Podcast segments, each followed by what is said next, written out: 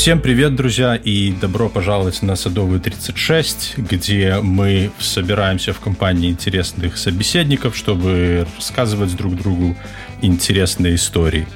А, так и в этот раз мы для вас приготовили очень, как мне кажется, интересную историю. И выпуск этот будет необычный, в том числе и потому, что сегодня у нас будет обновленный состав, и с нами нету привычного всем Бьернского, и вместо него в нашем подкасте дебютирует э, новый человек, его зовут Егор. Егор, представься, пожалуйста. Да, добрый вечер, утро, дорогие слушатели. Меня зовут Егор. Я сегодня вместо Сергея, возможно, не только сегодня, поэтому глупые вопросы и глупые шутки сегодня с моей стороны. Мы будем следовать прежнему формату, как в прошлый раз. Я расскажу вам и Егору интересную историю. На самом деле, многие из вас э, знают о том, что я из Беларуси, а Егор, кстати, тоже из Беларуси.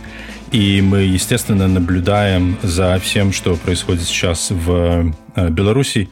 А, для тех, кто нас слушает уже в поздней записи, на сегодняшний момент, на 23 августа, Егор, расскажи в двух словах, что происходит в Беларуси. Э, что происходит в Беларуси?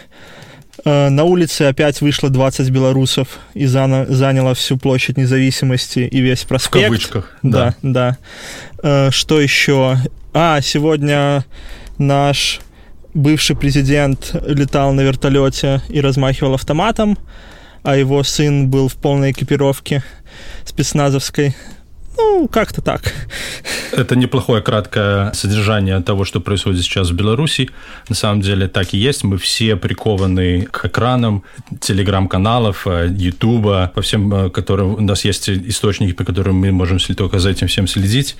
И ситуация, конечно, очень интересная. Кто бы мог себе представить, что Лукашенко будет бегать по Минску в бронежилете и в полной экипировке с автоматом. Без рожка. И вместе с... Без рожка. А потом уже был с рожком. И вместе с его 15-летним сыном это, конечно, было э, очень эпично. Ой, я думаю, мы, мы увидим после всех этих событий, я думаю, через несколько лет будет огромное количество фильмов, литературы. Я думаю, что Netflix надо обязательно снять фантастический сериал на эту тему. Я согласен. И ты знаешь, очень было у меня большое желание, э, соблазн записать что-то на эту тему. Но мне кажется, что сейчас у нас во-первых, немножко недостаточно информации, а во-вторых, любая такая запись, мне кажется, у нас будет очень э, biased and opinionated. Это предвзятое, у нас будет предубеждение, мы будем, возможно, не так объективно раскрывать героев, если этим заниматься сейчас. Но когда это все произойдет, когда это все утихнет, когда откроются какие-то архивы, вот тогда будет интересно записать э, интересную историю на эту тему. Да, заодно можно будет выглядеть умным и сказать, вот видите, все же было очевидно. Да. Мы уже тогда это знали потому что сейчас, конечно, можно ошибиться по фактике. Кстати, насчет э, интересных историй и интересных ошибок. Я для себя недавно открыл э, о том, что произошло такое интересное событие, о котором я э, раньше даже близко не догадывался, что, что оно было. Сегодня я хочу поговорить о семье Овечкиных. Скажи, пожалуйста, ты когда-нибудь слышал эту фамилию или об этой семье? Честно говоря, нет. Я слабо себе представляю, кто это такие и что вообще о, о чем будет этот выпуск.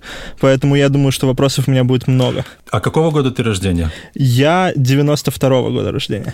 92-го года. Я 84-го. И я разговаривал с, со своими ну, знакомыми, друзьями, и я задавал им аналогичный вопрос. Спрашивал, помнят ли они, знают ли они эту историю. И никто из, а, кто родился в 80-х, этой истории не помнил. Но потом я поспрашивал людей, ребят, которые 70-х годов рождения, и несколько человек мне ответили, что да, они очень хорошо помнят эту историю. Это была очень э, нашумевшая история с семьей Овечкиных, и они ее знают достаточно в подробностях, деталях. И когда я делал, э, собирал факты, э, собирал данные об этой истории, на удивление оказалось полным-полно очень подробной информации, и она всегда была как бы э, доступна. Но вот очень удивительно, что об этой семье современное поколение очень мало знает. Поэтому я думаю, что Будет очень интересно рассказать эту историю поколению 80-х, 90-х, 2000-х, все наших слушателей. Наш э, подкаст образовательный, рассчитанный на широкие слои публики, э, всех возрастов, всех полов, политических, религиозных убеждений и так далее. Так что э, рассаживайтесь поудобнее, подвигайтесь поближе к камину, наливайте себе чаек, коньячок, кто что пьет, и мы начинаем. Ты расположился удобно? Да, я расположился удобно. О каком, о каком периоде вообще мы говорим? Это 50-е, 60-е, 70-е? Я начну с, самого-самого далека. Я начну с 35 -го года.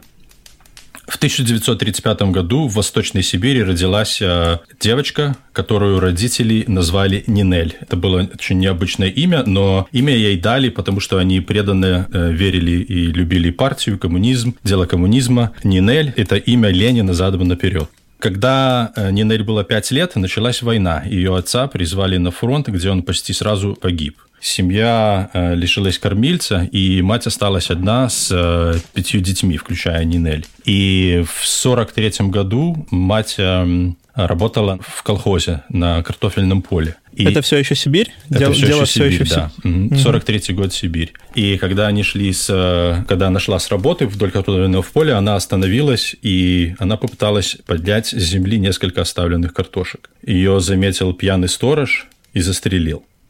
После этого Нинель попала в детский дом, ее разлучили со всеми ее остальными братьями и сестрами, и больше она никогда их не знала, о них, о них дальнейшей себе ничего не известно. Когда ей было 15 лет, ее из детского дома забрала э, двоюродный брат и перевез ее в Иркутск. И в 20 лет она вышла замуж за местного шофера Дмитрия Овечкина, которого вскоре забеременела, но новорожденная девочка умерла через несколько дней. А, молодая мать поклялась на ее могиле, что она никогда не будет делать аборты и будет рожать столько, сколько а, пошлет э, ей детей Бог. И Бог ей в результате послал 11 детей. То есть oh, это, wow. это девочка, и потом было у нее еще 11 детей. Причем у Нинель были проблемы с сердцем, и врачи ей настоятельно рекомендовали э, не рожать. После каждых родов они ей говорили, что у нее есть реальный шанс, если она забеременеет опять и будет рожать, что она просто может умереть. Потому что это были колоссальные перегрузки на сердце, и, и она реально могла и умереть. Но ее ничего не останавливало, и в результате, я же говорю, 11 детей – Ага, можно тебя остановить на секунду? Да, давай. То есть я, я правильно понимаю, то есть домовская девочка, да, в 20 лет выходит замуж за шофера. Угу. Это 55-й год. Да. То есть она родилась в 35-м, 55-м. Да. И, и потом в семье шофера и э, ты пока не сказал, кем она работала, но я предполагаю, что тоже, да, рабочий класс. У них 11 детей. Угу. То есть в Советском Союзе рабочий класс каким-то образом мог выжить, имея 11 детей. Как это вообще происходило? А, он работал водителем, а она работала в э, виноводочном магазине. И еще они под Иркутском от исполкома получили частный дом по адресу улица Детская, дом 24. При доме был небольшой участок, 8 э, соток, и семья держала огород, с которого кормилась, три коровы, пять свиней, кроликов, кур. И, в общем-то, так они и жили. То есть, по сути, они жили на своем натуральном хозяйстве, да? То есть, как было принято раньше. Да. То есть, у них была большая семья, которая помогала друг другу выживать. Да, совершенно верно. Они работали на земле, они содержали этот скот, они заботились о скоте, занимались сельским, хозя... ну, сельским хозяйством на этом участке, производили себе продукты. Муж э, работал водителем, но он э, очень часто пил. И в результате он потом э, потерял работу, перевелся, стал работать слесарем. И очень часто, когда он напивался, он брался за ружье и начинал встречать, стрелять э, из дома, из окон э, по огороду, по, по детям, по тем, кто на улице. И детям часто очень приходилось либо убегать из дома, либо просто ложиться, прятаться в траву, чтобы, чтобы их родной отец их не застрелил. А в 82 году у отца парализовала ногу, но это его не останавливало, и он все равно продолжал пить. Да, как правило, если человек уже болен, то это не остановить. Причем интересный факт, она работала продавщицей в виноводочном магазине, и муж алкоголик. Да. Что-то и, странное и, совпадение. Да, еще есть, э, ну, это не, не, эти, эти данные не точные, но есть э, показания, что она торговала, приторговывала на стороне. То есть э, все же нужно было доставать в советское время, и она, она там налево продавала по завышенным ценам водку и, и вино. Но это, эти факты не проверены, не подтвержденные до конца. Вот. У него парализовало ногу, но, но он все равно продолжал пить и продолжал буянить. И примерно в это же время старшие сыновья, Василий, Дмитрий и Олег, начали проявлять необычный интерес к музыке, к музыкальным инструментам. Нинель записала их а, в Иркутское областное музыкальное училище а, на отделение духовых инструментов.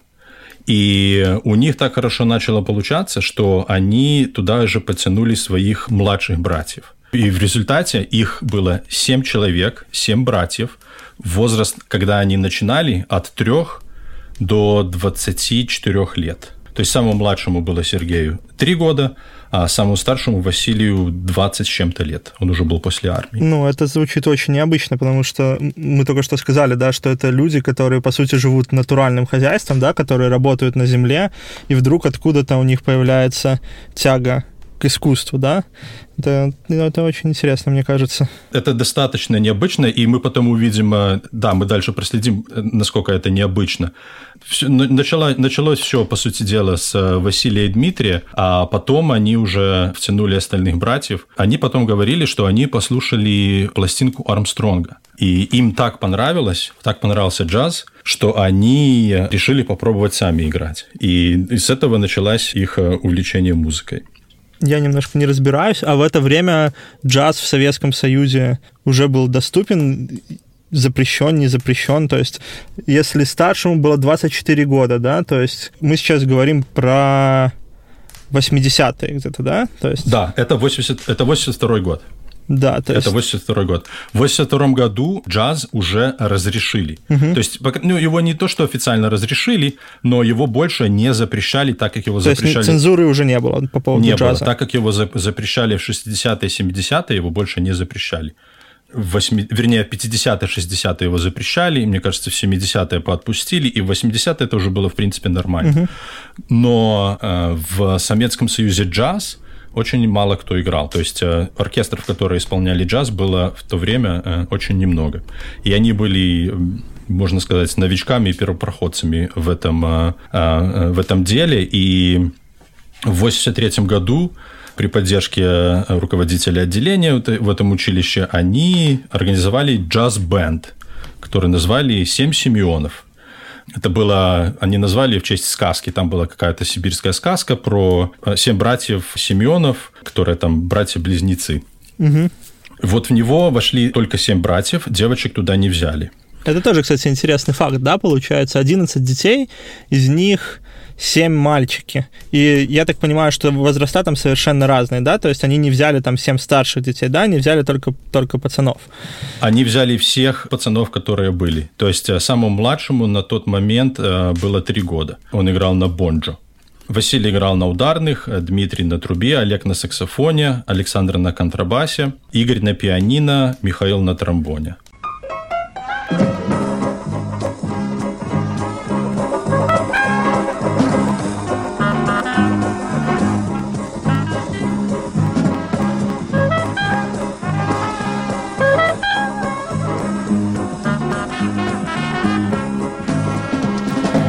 Дебют этого ансамбля состоялся в апреле 1984 года на сцене э, Гнесинского училища в Москве. Это очень известное училище, и их туда зачислили в училище это без экзаменов.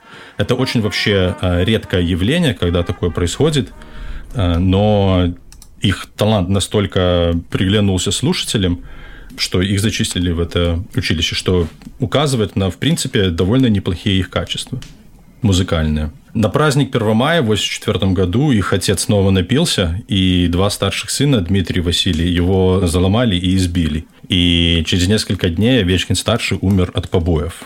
В милиции их действия признали как вынужденную самооборону, и никаких обвинений им не было предъявлено.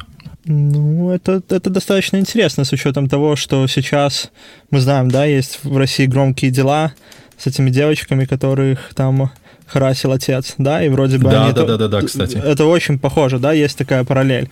Но, угу. но в данном случае, да, то есть их все равно осудили. А вот тут наоборот. Да, этих осудили, а в милиции их, э, э, им сказали, что даже суда не было. Э, то есть эта милиция постановила, что это была вынужденная оборона и просто не выдвигали обвинений. И это можно частично объяснить еще и тем, что семь Семенов довольно быстро набирали признание и популярность. И я думаю, что просто никто особенно, зная репутацию, зная, что отец так делал, об этом знали и соседи, поэтому особо никто разбираться не стал. В заключении написали, что на почве злоупотребления алкоголем стал инвалидом и в 1984 году умер. Вот э, такая официальная сводка. А тем временем а, семь Семенов начали ездить на гастроли, давали концерты, выиграли огромное количество музыкальных конкурсов в разных городах СССР и получили а, действительно всесоюзную известность. О них писали в прессе, про них даже сняли а, документальный фильм, который так и называется «Семь Семенов». Ну, мне кажется, это достаточно, достаточно очевидная идеологическая такая подоплека, да, то есть, в принципе, да, это говорит, вот у нас есть многодетная семья, но они там, да, советские люди, и все равно вот они молодцы, у нас живется хорошо, вот там достигли, мне кажется, что поэтому, возможно, им как-то так и давали срезать углы в ту, в ту же гнесинку, да, потому что, ну, грубо говоря, многодетная семья, семь пацанов, какая-то картинка красивая. Совершенно верно. И именно это и показывает фильм. Он показывает а, такую простую трудовую советскую семью, которая а, работает на земле, в перерывах между этим а, оттачивает свой а, виртуозный талант. У них мать-героиня, и что вот они такая образцовая советская семья. И это действительно да, таким образом работала пропаганда, и в таком свете их освещала. Семья Овечкиных стала зарабатывать достаточно неплохо с этих концертов, но в Союзе действовала такая система, что музыкантам, по сути дела, просто платили оклад. А оклад э, этот формировался из, эм, во-первых, опыта, сколько лет было опыта артиста, во-вторых, сколько, какое образование он получил им платили сущие копейки, потому что, во-первых, половина группы это еще несовершеннолетняя, а остальным платили э, сущие копейки и организовывать там концерты или давать какие-то частые закрытые э, выступления в Советском Союзе, естественно, им было это делать нельзя. Олег э, переписывался с девушкой из Америки, есть нашли письма. Он очень хорошо знал о том, как устроена система за пределами Советского Союза. То есть, э, как группы набирают популярность, как они быстро э, могут зарабатывать деньги, как они заключают договора с э, звукозаписывающими студиями и так далее, и так далее. Как они получают признание, свободу, возможность передвижения. Они же этого всего не имели. То есть, их, по сути дела, возили. Они не могли себе ни, рас, ни расписание составлять, ни оплату составлять, ничего. Им давали, платили за билеты, давали инструменты, документы и отправляли э, по всему Советскому Союзу, не спрашивая их, хотят они, не хотят, э, нормально они получают деньги, ненормально получают деньги. И их это, конечно, очень-очень э, сильно демотивировало. В конце 86 года, чтобы как-то их заинтересовать, горисполком выдалил им две смежные квартиры, трехкомнатные, в Иркутске. И в одной они жили, а во второй в основном хранили инструменты и репетировали. Жили, в смысле, всей семьей, с матерью и сестрами? Они еще оставили свою, э, свой э, участок, свой, свой дом, но они уже на нем, э, так как они работали раньше, они уже больше не могли работать, потому что они были постоянно в разъездах, в концертах, и, по сути дела, за скотиной смотреть было некому, за огородом ухаживать было некому, и они больше этого делать не могли, что тоже создавало такую ситуацию, что то есть раньше они не так много получали, но у них были продукты. А сейчас они и вроде и получают что-то, но не, не имея продуктов, этих денег, эти, этих денег, э, они вроде и богаче были, но этих денег практически у них не было, не оставалось. Ну да, это получается достаточно трагично. Вроде бы как бы они добились успеха, но как бы потрогать его руками не получается, потому что, с одной стороны, они не были там баснословно богатыми, да, то есть они не чувствовали себя на какой-то другой ступеньке общества, да, с другой стороны, если был дефицит тот же, например, да, то есть продукты по блату они купить, допустим, не могли, и дом, натурального хозяйства дома уже тоже не было, потому что они не могли и работать, и поддерживать его, и в итоге как бы они оказались в такой ловушке. Совершенно верно. Они имеют популярность, признание, все им радуются, все ими гордятся, все их узнают, но э, славу имеют, но внутри, на чисто бытовом уровне, они, им было, они, они практически выживали.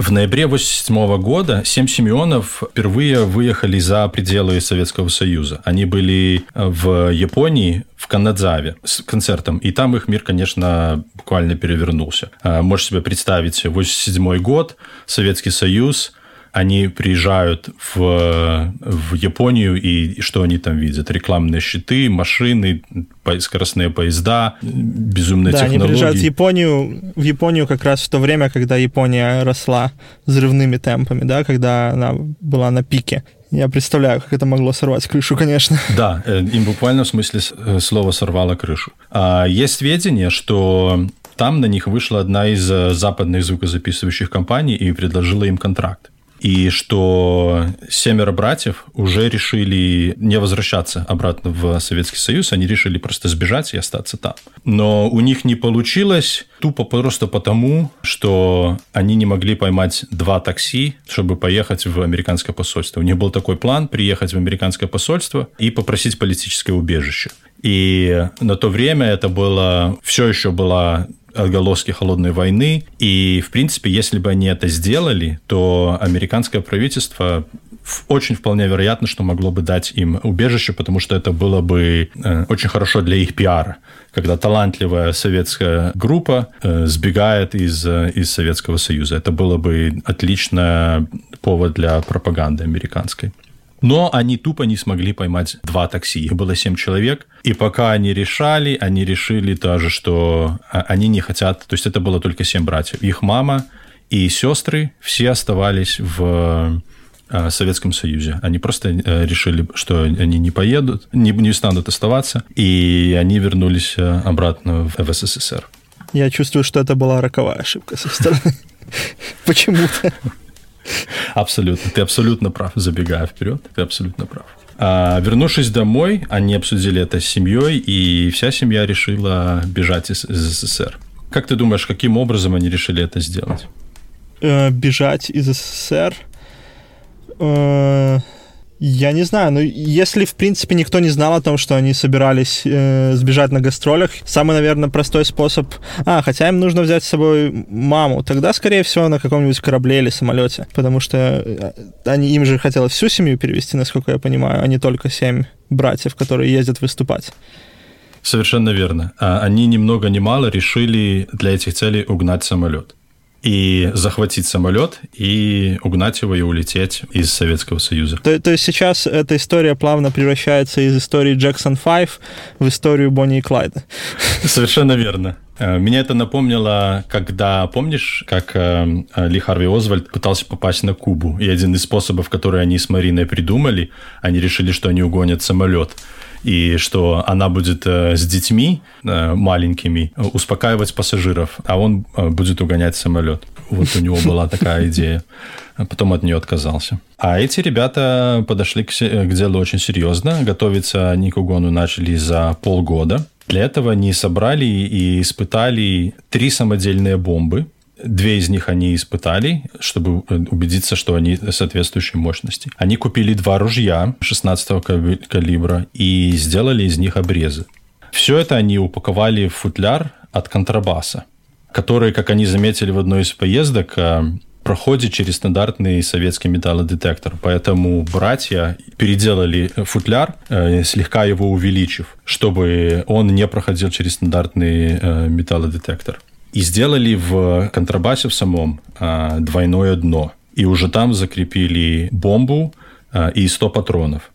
А обрезы они положили, э, тоже спрятали в э, другие футляры, футляр от скрипки. Это, это просто невероятно. То есть мы говорим о лю- людях, которые выросли в многодетной семье, которые грубо говоря, выросли, работая на земле, потом занимались какой-то творческой профессией, да, то есть они не, не инженеры, они не какие-то техни- технические специалисты, но ты сейчас рассказываешь, и это все, ну, достаточно, достаточно умно, да, то есть достаточно изобретательно. И при этом, прикинь, тогда же нету ни интернета, а, ничего. Да, то есть... И как, как во-первых, как ты найдешь такую информацию, как ты ее соберешь? Это все они придумывали на ходу. То есть они заметили, что они летали всегда со своими инструментами, не заметили, что контрабас сильно большой. Ага, подумали, значит, его нужно немножко увеличить.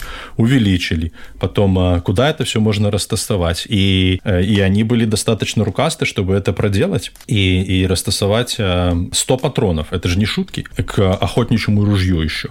Они же достаточно крупные. В общем, 8 а, марта в Международный женский день 1988 года семья Овечкиных, Нинель и 10 ее детей вылетела из Иркутска на самолете Ту-154, который выполнял рейс по маршруту Иркутск, Курган, Ленинград.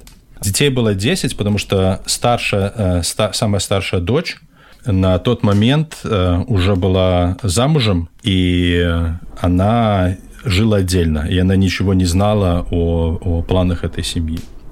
На тот момент Нинель Овечкиной был 51 год.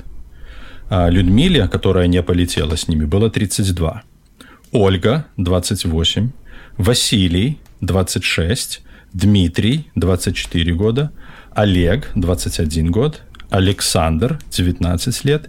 Игорь – 17 лет. Татьяна – 14 лет. Михаил 13, Ульяна 10, и Сергею уже было 9 лет на тот момент. То есть вся семья, ну, кроме, получается, старшей дочери, отлично, ну, и кроме, понятно, маленького ребенка, который, наверное, не до конца осознавал, что происходит, отлично понимала, что они собираются угнать самолет и улететь на нем из Советского Союза. Совершенно верно.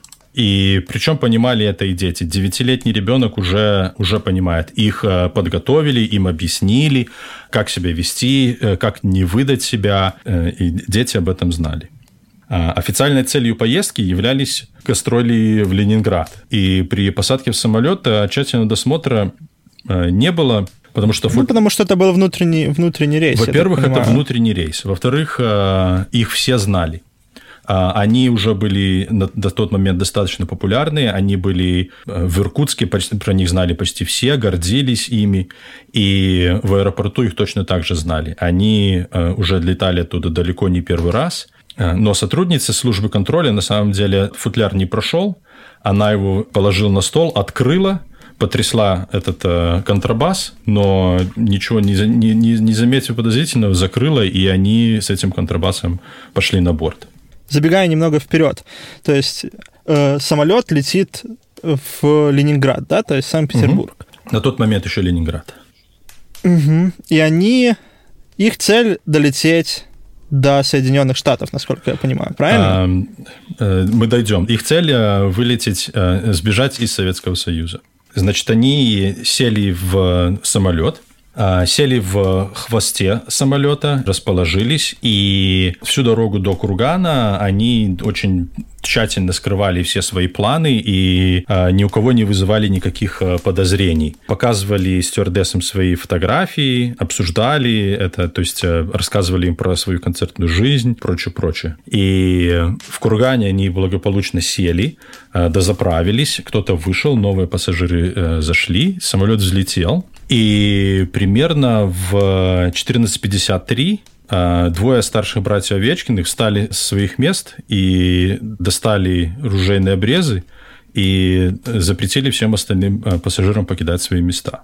В 15.01 Василий Овечкин передал бортпроводнице Ирине Васильевой записку с требованием изменить курс и приземлиться вместо Ленинграда в Лондоне или в любом другом городе на территории Великобритании под угрозой взрыва. То есть они сказали, что у, них есть бомба и что у них есть оружие, и чтобы э, пилоты э, э, выполняли это указание. То есть они, они взяли в заложники пассажиров, да? То есть они не взяли в заложники экипаж, насколько а, я понимаю. Экипаж, пилоты, два пилота и, э, и бортинженер летели в кабине, кабине пилота, а в салоне были только бортпроводницы. стюардессы. И он, они встали, достали обрезы, она подошла, говорит, что такое. Они говорят, вот тебе записка, неси, отдавай ее пилотам. Она ее взяла, принесла пилотам. Пилоты вообще не поверили сперва, они подумали, что это какой-то э, розыгрыш, э, но еще 8 марта, знаешь, все такие в приподнятом настроении, все такое э, полупраздничное это самое. А тут приходит такая записка, которая говорит, лети в Лондон. Но потом а, она им объяснила, что у них оружие, они, сказ... они говорят, что у них есть бомбы, и что, что это не шутка. И чтобы не подвергать а, риску пассажиров, экипажу больше ничего не оставалось. Они просто приняли решение. Они сказали, да, хорошо, мы полетим а, за рубеж, что делать? И они начали связываться из кабины своей, они начали связываться с землей и объяснили им ситуацию. На земле связались с КГБ, и те сказали, что ни в коем случае самолет не должен покинуть э, воздушное пространство СССР. Условия о том, что пассажиры будут все выпущены. Как они реагируют на эти условия? Они категорически против. Очень агрессивно настроены. Да, да. Жертв нет? Я не знаю. Проводница между ними была. И в это же время КГБ подняли по команде группу истребителей – которым дали указание сопровождать самолет, и если самолет попытается пересечь границу, сбивать его. То есть они были готовы пожертвовать невинными пассажирами, которые никакого отношения к этому не имели. Только лишь потому, что самолет может теоретически сесть за границей. Ты можешь себе представить? Для меня это на самом деле... Причем, когда я это читаю, ну, это может быть потому, что я живу в Америке, и у меня немножко как-то эти, система ценностей переиначилась. Но у меня это просто не, поворачив... не, не умещалось в голове. Как? Какое право правительство имеет принимать такое решение, когда они весь самолет готовы сбить только лишь за то, что самолет может теоретически сесть за пределами Советского Союза. Да, это, это сложно понять, живя здесь, когда когда правительство реально выбирает, uh-huh. да, и, и, и они чувствуют на себе ответственность и знают, что если вдруг они как бы поступят как-то не так, и даже если поступят так, но люди подумают, что они поступили не очень, то да, то им их просто не выберут на следующий срок. В Советском Союзе такого не происходило. Не просто. выберут, и их просто будут тупо судить, понимаешь? Если бы это произошло, допустим, где-то еще, то родственники погибших людей судили бы и авиакомпанию, и судили бы правительство, и судили бы людей, которые приняли такое решение. Но в Советском Союзе в 1988 году это была норма, видимо. Мне кажется, что в Беларуси в 2020 это тоже похоже на норму. Я думаю, что если бы у Лукашенко была на самом деле такая, такая дилемма, то он бы тоже особенно не задумывался в этой ситуации. Мне тоже так кажется. В 15.30 а, борт-инженер Иннокентий Ступаков вышел в салон и на, э, начал пытаться убедить Овечкиных, что до Лондона не хватит э, запаса топлива и что самолет нужно будет сажать на дозаправку. Поскольку им сказали, э, делайте, что хотите, но за пределы Союза не вылетайте. Поэтому они им начали говорить о том, что им не хватит топлива. Хотя топлива до, а, до Лондона им бы хватило. Прям до Лондона. А на что захватчики ответили, что дозаправляться мы будем только за пределами СССР. И тогда они договорились, они решили, что сядут на дозаправку в финском городе Котка в аэропорту. Но на самом деле это был обман. И вместо Финляндии в 16.05 самолет приземлился на военном аэродроме, который называется Вещево, неподалеку от э, финской границы, под э, Ленинградом.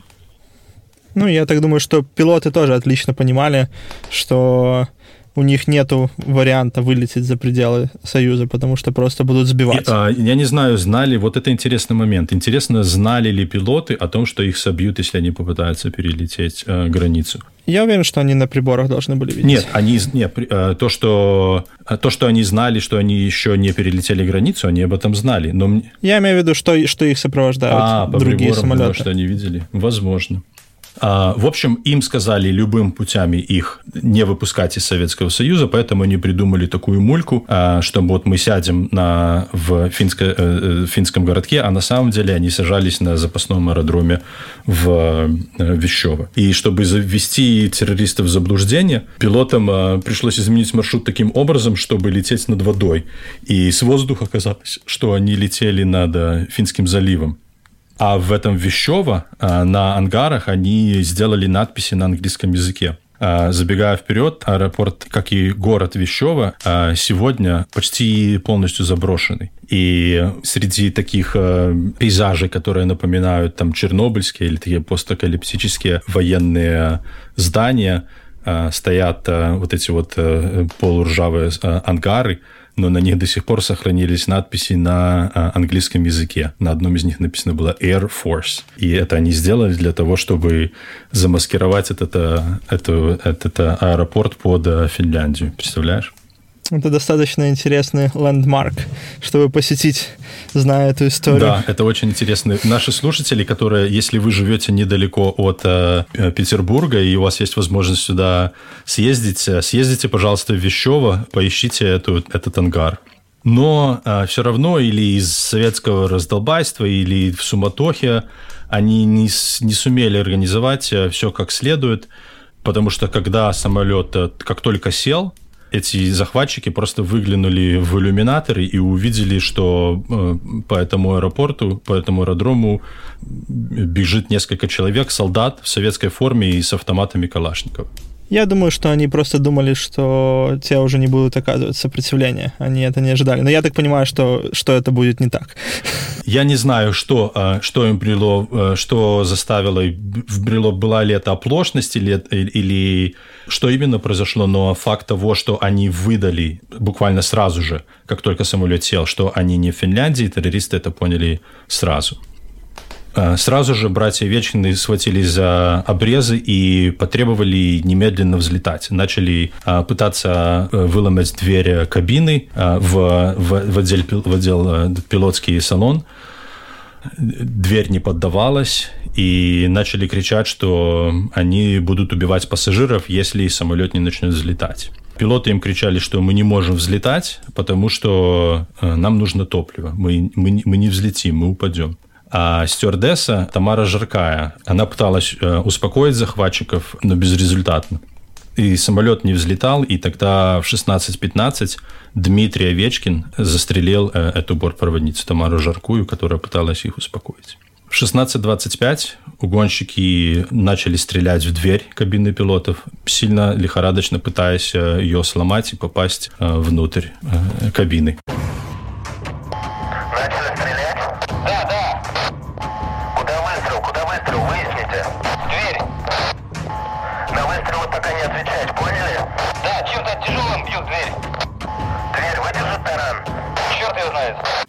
тем временем а, пилоты лихорадочно требовали инструкции от командования, а те говорили, а, им отвечало, что если они попадут в кабину, проникнут, то стреляйте в них на поражение. У пилотов были пистолеты Макарова, у каждого из них.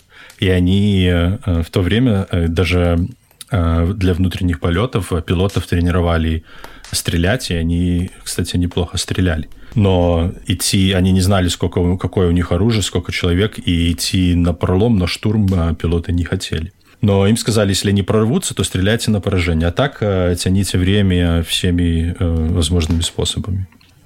Ну, самолет стоит, э, эти захватчики паникуют, пилоты тоже требуют «делайте что-то». А, в общем, они говорят, давайте заправлять вас, хотя бы, ну, давайте действовать дальше по плану, давайте вас будем заправлять. Пришел а, заправщик, и давай их заправлять. И они специально тянули время, потому что на земле ждали группу захвата. И когда а, заправщик подошел, то, прикрываясь им, и уже стемнело, они дождались, пока основательно стемнеет достаточно, они начали, прибыла группа захвата, и, он, и они начали окружать э, самолет. Действовало там э, специальное подразделение патрульно-постовой службы милиции ГУВД Лен облсполкома. Командовал ими полковник милиции Ходаков. Сам штурм самолета выполняла группа из 10 человек под командованием старшего лейтенанта милиции Лагодича, а в оцеплении стояли сотрудники милиции ГВД из Выборга. И как потом оказалось, что оба подразделения были совершенно не предназначены для антитеррористических э, операций. И, как выяснилось позднее, данный теракт был для них, э, для всех их членов э, первым случаем. Они никогда ничего подобного в жизни до этого не делали. Да, вот я как раз хотел спросить, спросить очень удивительно, да, что какая-то патрульно-постовая служба занимается захватом самолета, да, то есть этим занимается не какой-то там спецназ или там специально обученные какие-нибудь военные подразделения, да? А, интересно, что это же 8 марта, и они пытались дозвониться до высшего руководства. И выше, а все высшее руководство было на разных банкетах, э, э, мобильных телефонов тогда не было, текст, текстовых сообщений не было. И причина, по которой они тянули все это время, а, мне кажется, что они ждали, что прилетит туда, приедет спецназ какой-то специально для этого подготовленный. И вполне возможно, что он и ехал, или летел из эм, э, откуда-то из Ленинграда. Но мне кажется, что они просто не успели туда долететь. И вполне возможно, что штурм этой группе сказали, что это, что эта группа изначально, скорее всего, стояла в каком-нибудь оцеплении или в чем-то похожем, потом и сказали, чуваки, спецназ не приезжает, давайте вы будете сами. Ну, ну я, я примерно представляю себе, что мы... Какая, какая ситуация, да? То есть в салоне самолета находятся заложники, и террористы, которые на грани срыва, да, то есть они, они понимают, что они сидят на земле в Советском Союзе, что вокруг уже образовано оцепление, да, то есть они, они э, я, я очень сомневаюсь, что они изначально планировали кого-то убивать, да, то есть они на таком уже нерв, нервном срыве, что они застрелили уже одного человека, да, да эту бортпроводницу. Да. А с другой стороны, мы имеем неопытных сотрудников силовых ведомств, которые собираются эту проблему решить. Мне кажется, мне кажется, что это такая гремучая смесь. И те, и те абсолютно некомпетентны, не подготовлены, не представляют, что делать. Террористы требуют взлетать, и говорят, что мы уже одного человека убили, мы убьем, будем убивать пассажиров, если самолет не начнет взлетать. Ну, что, что очевидно, да, кровь уже, они уже пролили кровь, да, то есть уже для них уже пути назад нет. Отступать некуда, да. И они говорят, что мы будем дальше убивать, в кабину они вломиться, проломиться не могут, а дверь выдерживает, и они просто говорят пилотов, либо вы запускаете самолеты, мы уже нас заправили, мы здесь сидим два часа, Самолет заправляется за 20 минут. Вы, э, мы здесь сидим 2 часа, самолет заправлен, взлетайте, а то мы к чертовой матери начнем убивать пассажиров. Им э, ничего не остается, как э, пилоты начинают прогревать моторы. Завели моторы и начинаются готовить к взлету. И в этот момент, это уже было 19.10, начинается штурм самолета. Группа захвата залезла на самолет и проникла в кабину пилота через э, форточки, которые, которые там открываются. Я, я так посмотрел, они размером с э, чуть меньше, чем автомобильные э, форточки. То есть представь, как можно было залезть человеку в бронежилете, молодому физическому здоровому, залезть через это окошко, но они вот как-то сумели залезть угу. внутрь, попали в салон, распахнули дверь, забежали внутрь, и внутри все, естественно, там ну, тесно, это же самолет, теснота, они забегают туда с пушками и начинают, э, просто забегают туда и начинают стрелять. Во, во все, что во видят. все, что видят. Эти овечки, естественно, сразу начали отстреливаться и начали в них стрелять из э, обрезов. Попали, в некоторых из них они попали, а эти, эта группа захвата, она ранила четырех пассажиров, но никого из Овечкиных даже не задело. Они забежали туда, расстреляли весь э, свой боекомплект, у них закончились патроны, они убежали обратно в кабину и закрыли, э, и закрыли за собой обратно дверь. А в это же время э, другая группа попыталась проникнуть в самолет через хвостовую дверь. Они взорвали взрывчаткой хвостовую дверь и попытались зайти через эту дверь. Но Овечкины просто заняли оборону, и всех, кто появлялся в дверном проеме, они в них начинали палить нещадно. И вот а, такое, знаешь, а, такое противостояние. Эти штурмуют, а эти отстреливаются. И этим страшно, и этим страшно. И ни одни не выиграли, и ни другие не выиграли. Все э, заволокло туманом, э, ночь, темно, э, никто ничего не понимает, что происходит. Кричат пассажиры, с ума сходят, прощаются с жизнью. Короче, можешь себе представить, какая на борту царит атмосфера. Слава богу, не могу себе представить. Да, сложно представить. На самом деле это очень сложно. Полный хаос, э, полное замешательство, суматоха, никто ничего не понимает. Возвращаясь к тому, что ты говоришь, что тебе кажется, что они не хотели никого убивать, до захвата они э, решили, что если что-то пойдет не так, то они все вместе э, покончат жизнь самоубийством. И вот в этой ситуации, э, в э, отчаянии, когда они уже одного человека убили, они понимают, что самолет никуда не полетит, что их штурмуют уже с улицы, и что шансов у них никаких нету. Что все равно их и так, и так убьют они заложников, не убьют, и так, и так их захватят, и ни в какую, и ни в какую заграницу их больше не отпустят. У них начали заканчиваться боеприпасы, и они решили. Но у них остается бомба. У них остается бомба. В общем, они э, решили взорвать свою бомбу и все вместе покончить жизнь самоубийством. А, вся семья собралась вместе, но Игорь, которому было 17 лет на тот момент, испугался передумал, убежал и спрятался в туалете. Остальные братья собрались, обнялись, с матерью тоже, замкнули провода, и бомба взорвалась. Но от взрыва погиб только Александр. Остальные Овечкины уцелели, были только ранены. Но в результате взрыва на борту начался пожар. Прогремел взрыв, все заволокло дымом, абсолютная кромешная тьма – в салоне поднялась паника. Кто-то успел добежать до аварийного люка и открыл его, а, но трапа там нету. Пассажиры начали выпрыгивать через эту дверь а, на бетон посадочной полосы, полосы с а, 4-метровой высоты. И ломать себе, естественно, ноги, позвоночники и все, что И головы, руки, все подряд. И на земле а, поломанных, искалеченных людей не, не встречали а, врачи и, и организовывали эвакуацию детей, э, людей. Э, там, там продолжала действовать группа захвата, которая их укладывала лицом в землю, избивала, не, не давала координировать, и им в это время на головы э, прыгали другие обезумевшие пассажиры. Можете представить, какой кромешный ад? И при малейшем а, подозрении а, в этих людей стреляли. И в результате 14 из а, пассажиров самолета были госпитализированы в тяжелом состоянии с, тяж... с тяжелыми травмами. Тогда Василий, старший после взрыва бомбы, он велел Ольге, это самая старшая из сестер на тот момент, он ей велел выводить из самолета малых детей. Татьяну, Михаила, Ульяну и Сергея сказав, что им ничего не будет, поскольку они якобы не были исполнителями теракта. А Сергей, которому было 14 лет, когда он выпрыгнул из этого самолета, в него выстрелили уже на земле, и ему пуля попала в бедро, но он остался жив. То есть они, э, они, они выстрелили, потому что они понимали, что это террорист, или они выстрелили, потому что они просто на всякий случай стреляли? Они во всех? стреляли во всех, кто вызывал у них подозрения, и у меня есть э, такое предположение, что когда они выпрыгнули, возможно, один из э, пассажиров указал, сказал, что это террорист и, может быть, он пытался убежать. Ну, наверное, фотографии, наверное, фотографии были, они же достаточно известные, то есть, в принципе, их фотографии, наверное, были у, у группы захвата. В группе захвата, э, там была кромешная темнота, никто а, ничего ну, не понятно, видел. Группа захвата понятия не имела, кто это. Они даже на тот момент и не предполагали, что это, что это известные музыканты.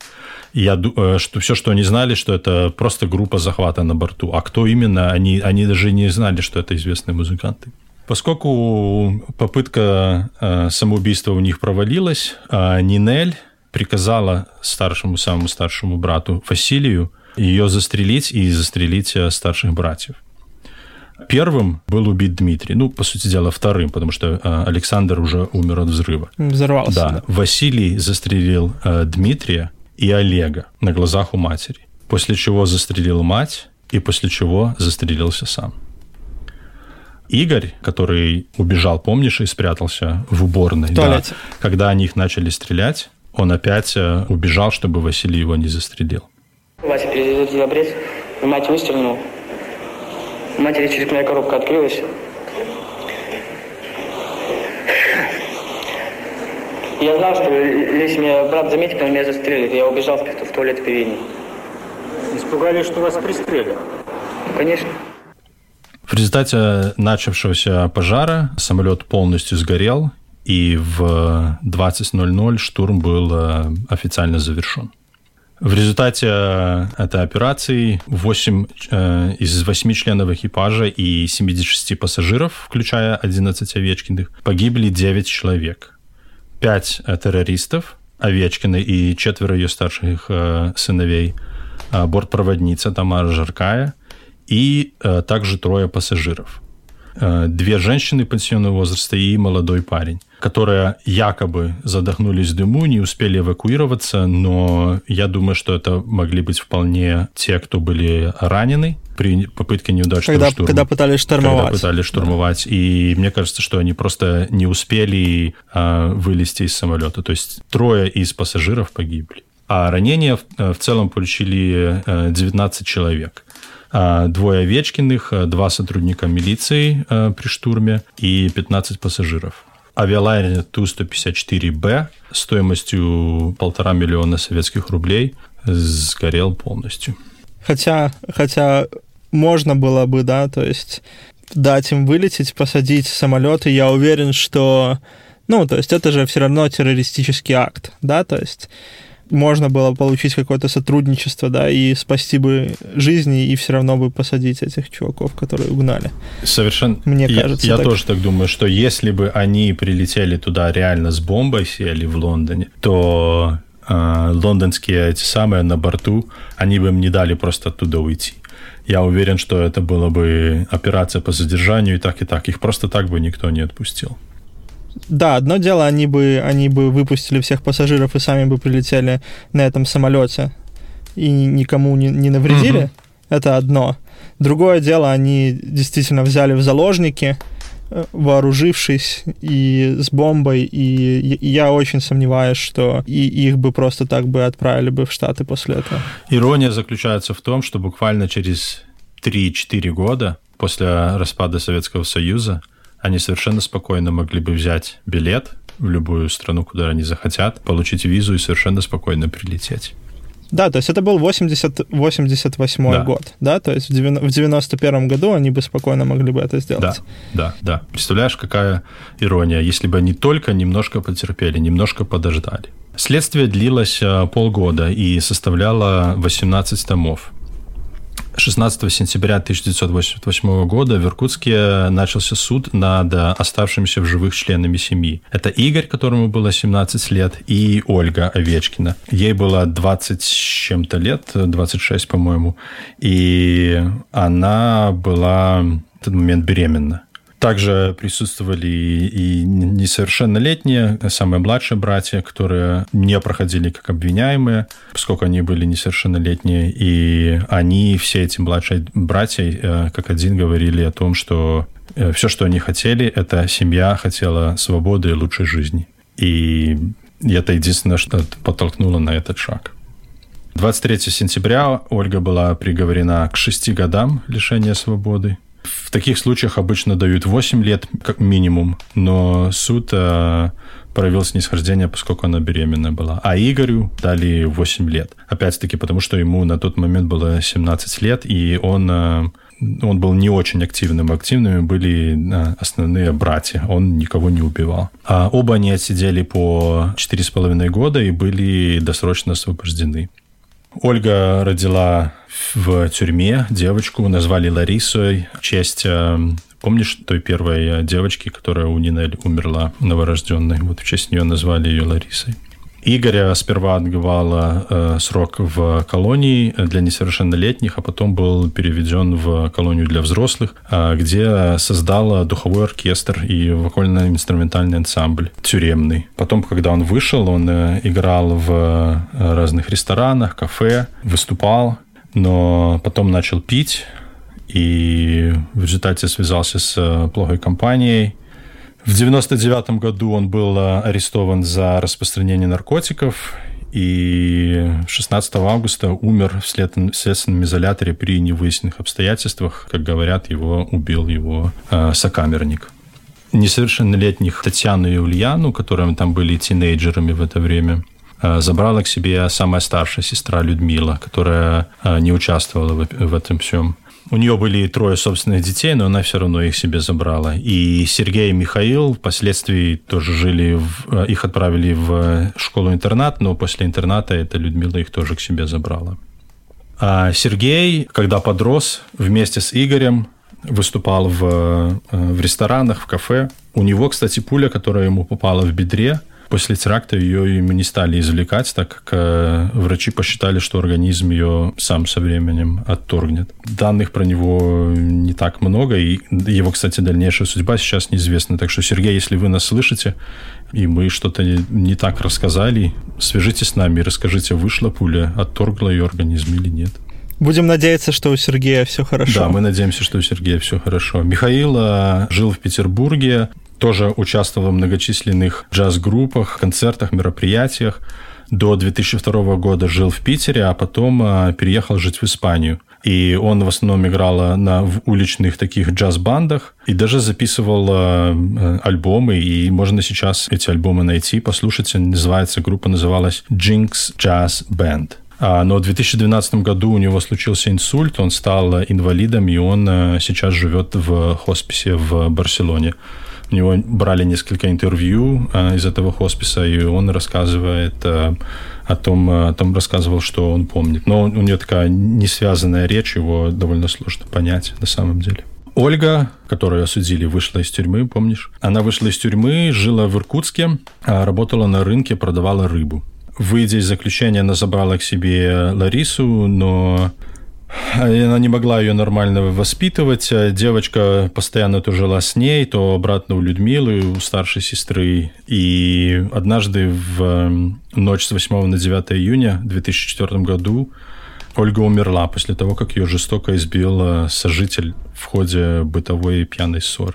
До этого она э, незадолго до этого родила еще одного ребенка, Василия. Опять-таки Людмила его э, к себе тоже забрала. Людмила стала такой э, э, матью героини, заменила им Нинель. Да, всех заменила свою мать, забрала всех детей, растила. А ей, кстати, на суде предлагали опять-таки тоже советская система правосудия, ей предлагали публично отречься от матери но она этого не сделала. Она сказала, что она этого делать не будет. Ульяна, одна из самых младших девочек, у нее была очень сложная судьба. Она родила ребенка в 16 лет, э, вела социальный образ жизни, и при попытке покончить с собой э, она стала инвалидом. Потом некоторое время работала в иркутском приемнике распределителя для детей. Сейчас она не работает, живет в Иркутске на пособие по инвалидности. Опять-таки, Ульяна, если вы нас слышите, расскажите, может быть, информацию о том, что вы вели асоциальный образ жизни нас неверно. Мы с удовольствием внесем извинения в нашу историю. Татьяна, которая э, самая младшая на тот момент из сестер, она вышла замуж, родила ребенка и поселилась в городе Черемхово, недалеко от Иркутска. И в 2006 году она приняла участие в выпуске документального фильма «Следствие ввели», который рассказывает про этот захват, и на основании которого... Это один из фильмов, который я смотрел, когда готовился к этому подкасту. Очень неплохой фильм, они достаточно много дают интересных э, деталей.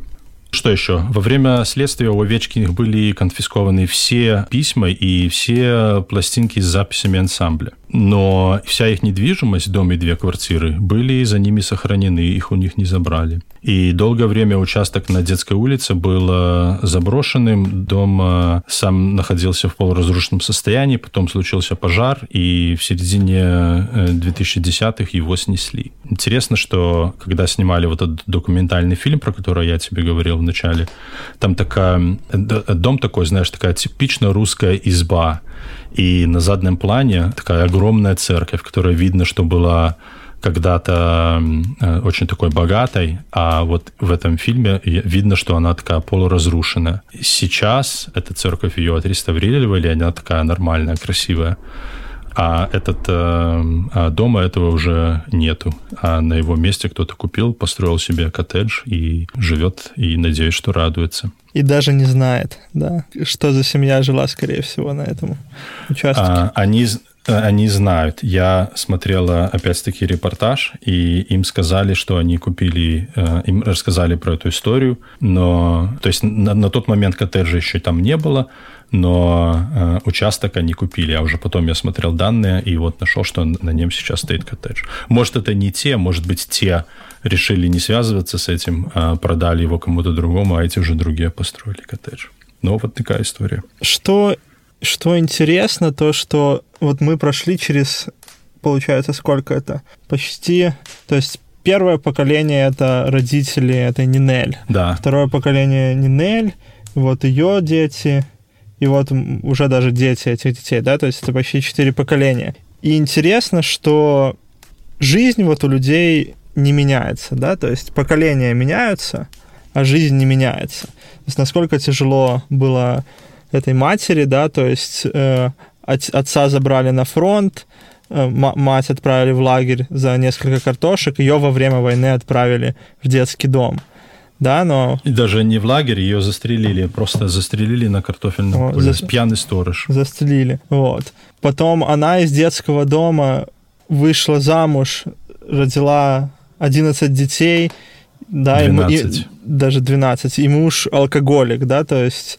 угу. эти дети, которые там жили, кажется, вроде они вырвались из этого порочного круга, да, вроде там даже и отца не стало, да, не будем там уже э, вдаваться в подробности, что, скорее всего, там старшие братья просто убили его, да, потому что уже не смогли это терпеть. И все равно, да, то есть жизнь забирает свое. И в итоге, да, не такое большое количество из всей вот этой большой семьи оказалось где-то в хорошем месте в жизни после всего этого. Да. Да, по сути, то, по сути дела, только Татьяна и э, Людмила, которая не участвовала в э, этом захвате. Да, ну, конечно, история, история просто поразительная. То есть все начиналось как история джаз-бенда, а закончилось как криминальное чтиво. Закончилось печально. И это было, вот что меня поразило, возвращаясь к самому началу, что об этом очень-очень мало кто знал. Сейчас, я надеюсь, э, эта история станет э, немножко более доступной, более интересной. И я хочу э, предложить нашим слушателям спросить у своих родителей, если вы сами не знали об этой истории, а вот мне интересно, спросите у своих родителей и не просто спросите, скажите, попросите их об этом рассказать, что они помнят, помнят ли они детали, потому что одного из людей, которого я спрашивал, он мне сказал, да, я помню, рассказал более-менее подробности про самолет, говорит, но я деталей не помню, помню, что они какие-то были сумасшедшие, вроде как чуть ли не сектанты одержимые. То есть э, еще общественное мнение на, очень сильно повлияло на, на то, что люди сейчас об этой всей истории думают. И мне вот помимо того, помнят они или нет, еще интересно, если помнят, то что именно они помнят. На этом давай мы, наверное, попрощаемся с э, нашими слушателями. Как всегда, поблагодарим их э, за внимание. Как всегда, попросим прощения за то, что выпуски выходят э, так редко. А, нам очень хотелось бы их записывать больше, но к сожалению, вы видите сами, мы собираем большое количество материала, хочется достаточно хорошо к этому подготовиться. Ну и плюс события. Очень тяжело готовиться к чему-то, когда происходят те события, которые происходят вот у нас на родине, и это, конечно, э, занимает определенное время. Но мы очень рады, что вы у нас есть. Мы обещаем, что мы будем продолжать вас радовать новыми интересными захватывающими историями на Сатовой 36. Если вам, если вам нравится наше шоу, вы, я напоминаю, можете поддержать нас на Патреоне на абсолютно любую сумму. Ссылки в описании. А, но делать это вовсе не обязательно, если вы каким, по каким-то причинам просто э, хотите нас слушать и не хотите нас поддерживать на Патреоне никаких проблем. Вы всегда можете поделиться, можете рассказать об этом, о нашем подкасте своим родителям, знакомым, поделиться им в социальных сетях. Это тоже будет э, очень э, большая нам поддержка. У нас есть группа ВКонтакте, в которой вы можете добавиться, и мы там размещаем э, выпуски. Очень часто ВКонтакте тоже мы добавляем какие-то фотографии. Часто выходят выпуски еще раньше, чем на остальных подкаст-платформах. Так что, если вы есть ВКонтакте, то обязательно добавьте нас. Нам будет приятно, что э, видеть, что наша аудитория растет. Ну и там возможность, конечно, обсудить. Есть комментарии, замечания, к которым мы прислушиваемся. В общем, еще раз вам большое спасибо. А мы переходим в после шоу. И до новых встреч. Спасибо. До свидания. Спасибо.